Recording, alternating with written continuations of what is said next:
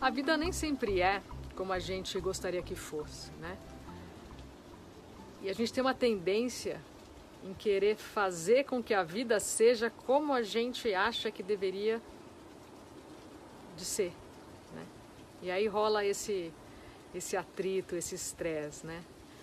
E mais vale a pena de você olhar para o que está se apresentando para você agora, só nesse instante, e querer que seja exatamente assim viver do melhor que você pode viver exatamente assim, do que viver na frustração de como a nossa mente gostaria que tudo se apresentasse agora, em contraste com o que a realidade traz para a gente. Né? Quando a gente começa a viver aquilo que a gente recebe e não entrar nesse atrito, nessa resistência àquilo que é, em contraste com aquilo que você gostaria que, se, que fosse, a, a, experiência muda completamente. Né? Muda completamente.